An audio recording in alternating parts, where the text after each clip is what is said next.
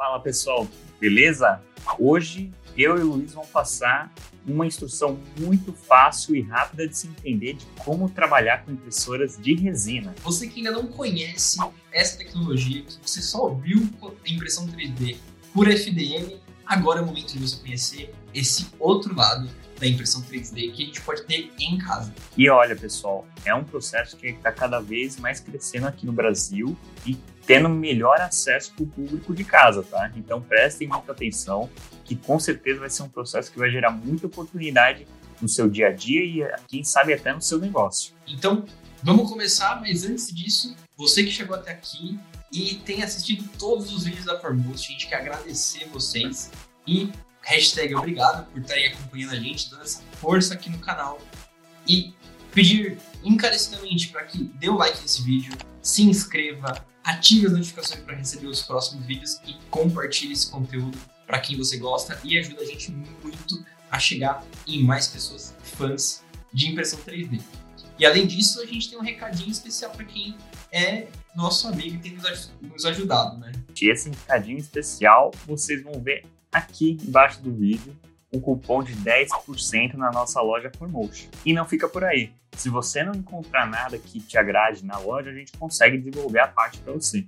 Entre em contato conosco, a gente vai fazer aquele super preço camarada, mostre que você receberam um cupom de 10% e a gente vai desenvolver, personalizar algum objeto exclusivamente para você. É isso aí, galera. Então bora lá conhecer um pouquinho da impressão 3D em resina.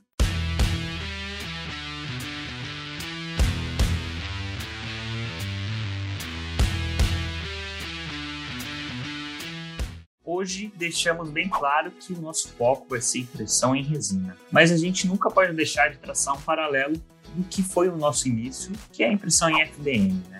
Vocês lembram que estavam acostumados com aquele tipo de matéria-prima, que é o famoso filamento, ABS, PLA. Agora não, a resina, a gente vai trabalhar com componentes líquidos, que é a própria resina, mas vamos transformá-los e materializá-los em uma peça, seja ela personalizável, seja ela para um uso industrial. Existem N situações que a gente consegue trabalhar com resina. E melhor, trazer mais qualidade de detalhes e até mesmo aplicações muito mais complexas das peças. Esse é um dos principais vantagens do processo de resina. Mas como que isso funciona, Luizão? Primeiramente, voltando a uma parte histórica da impressão 3D, a impressão em SLA, que é a impressão em resina, esse processo foi desenvolvido por Chuck Hull em 1984 e ele desenvolveu a primeira impressora em SLA, que seria é, o processo via laser. Então, o laser oxida essa resina. A gente por aqui um videozinho mostrando como funciona. E ele solidifica a resina e vai fazendo isso camada por camada com movimentos no eixo V, muito similar ao FDM que a gente tem hoje.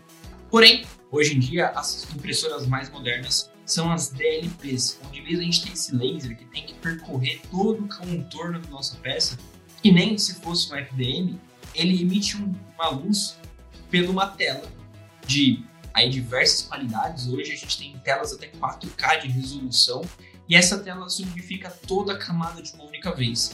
Isso acelera bastante o processo de impressão, tornando a impressão em resina uma das melhores para a gente ter melhor qualidade e precisão da nossa impressora. Aí vocês devem se imaginar, poxa, então usa luz ultravioleta para fazer toda essa, essa questão de forma da, da peça. Mas e o começo do processo? Como que funciona? É exatamente igual, pessoal. Você vai ter lá seu modelinho, o seu desenho STL, você vai fazer toda a passagem dele para um software, vai fazer o processo de fatiamento, é tudo igual. Vai ter também todo o processo de suporte da peça, o que vai mudar realmente é a forma de produção da peça. Então, tudo isso gera todo um processo que às vezes na FDM está restrito apenas à impressora, na resina não, você vai ter outros componentes que vão te ajudar a fazer todo esse processo de criação e produção da peça. E o mais legal é que a impressão de resina, como eu disse anteriormente, ela traz uma qualidade muito superior à FDM. Por que isso? Que nem eu disse, a gente pode ter telas aí de 4K de resolução. O que, que isso significa na prática? Na impressora FDM que você pode ter aí, você vai ter um bico tradicionalmente de 0.4 milímetros. Legal?